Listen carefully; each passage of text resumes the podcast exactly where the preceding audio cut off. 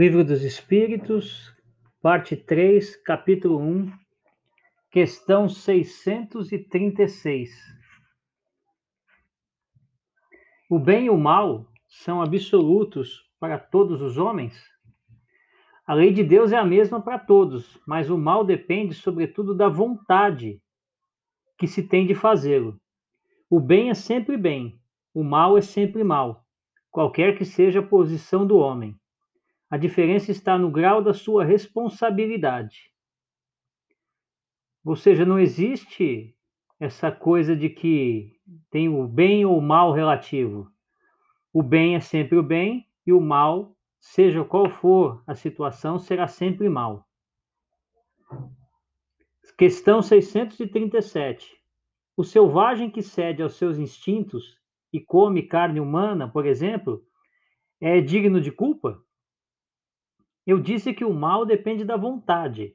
Pois bem, o homem é mais culpado à medida que sabe melhor o que faz.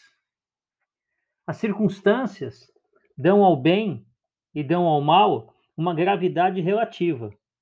O homem frequentemente comete faltas que, por serem a consequência da posição em que a sociedade o colocou, não são menos repreensíveis, mas a responsabilidade está na razão dos meios em que ele tem de compreender entre o bem e o mal. É assim que o homem esclarecido que comete uma simples injustiça tem mais culpa aos olhos de Deus do que o selvagem, ignorante, que se deixa levar pelos seus instintos. Temos que ter muita consciência e muita atenção, porque o que está no nosso coração pode se tornar um ato, pode se tornar um pensamento. E não há desculpas. É o ato, o pensamento do mal que gera o mal. Questão 638.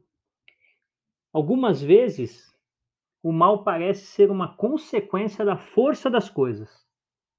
Tal é, por exemplo, em alguns casos, a necessidade da destruição mesmo sobre um semelhante.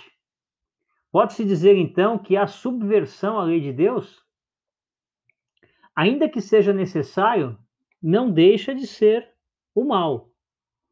Mas essa necessidade desaparece à medida em que a alma evolui, passando de uma existência a outra. Então, o homem não é senão mais culpado quando o comete, porque ele compreende melhor. Por exemplo, numa guerra, se você faz um ato contra o teu irmão, defendendo a sua vida, tem uma consequência. Se você mata o seu irmão, nutrindo ódio, ira, até mesmo prazer, a consequência perante os olhos de Deus é outra.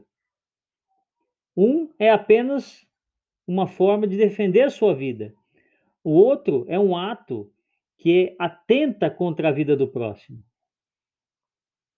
Questão 639. O mal que se comete frequentemente não é o resultado da posição que nos deram os outros homens? Sendo assim, quais são os mais culpados? O mal cai sobre aquele que é a causa. Assim, o homem que é conduzido ao mal pela posição que lhe é dada pelos seus semelhantes tem menos culpa que aqueles que lhe são a causa, porque cada um carregará a pena, não somente do mal que haja feito, mas do que haja provocado. Muita gente pratica atos errados não na linha de frente, não aparece, mas cria toda a situação para que aquilo aconteça do ponto de vista de Deus, são culpados na mesma proporção daqueles que executam. Questão 640. Aquele que não faz o mal, mas que aproveita do mal feito por alguém, é culpado no mesmo grau? É como se o cometesse. Aproveitar, no fundo, é participar. Ora, talvez tenha recuado diante da ação, mas se encontrando com uma situação que é pronta em seu benefício e ele a usa, é que ele aprova. Então, que ele faria o mesmo se pudesse ou se tivesse a coragem de fazê-lo. Aquele que observa uma situação e até manipula ela em seu proveito, tem tanta culpa quanto aquele que foi e executou. De novo, na intenção. Questão 641. O desejo do mal é tão repreensível quanto o próprio mal? Sim, conforme. Há virtude em resistir voluntariamente ao mal que se deseja, sobretudo quando se tem a possibilidade de satisfazer esse desejo. Porém, se o que falta é apenas a oportunidade, então é culpável.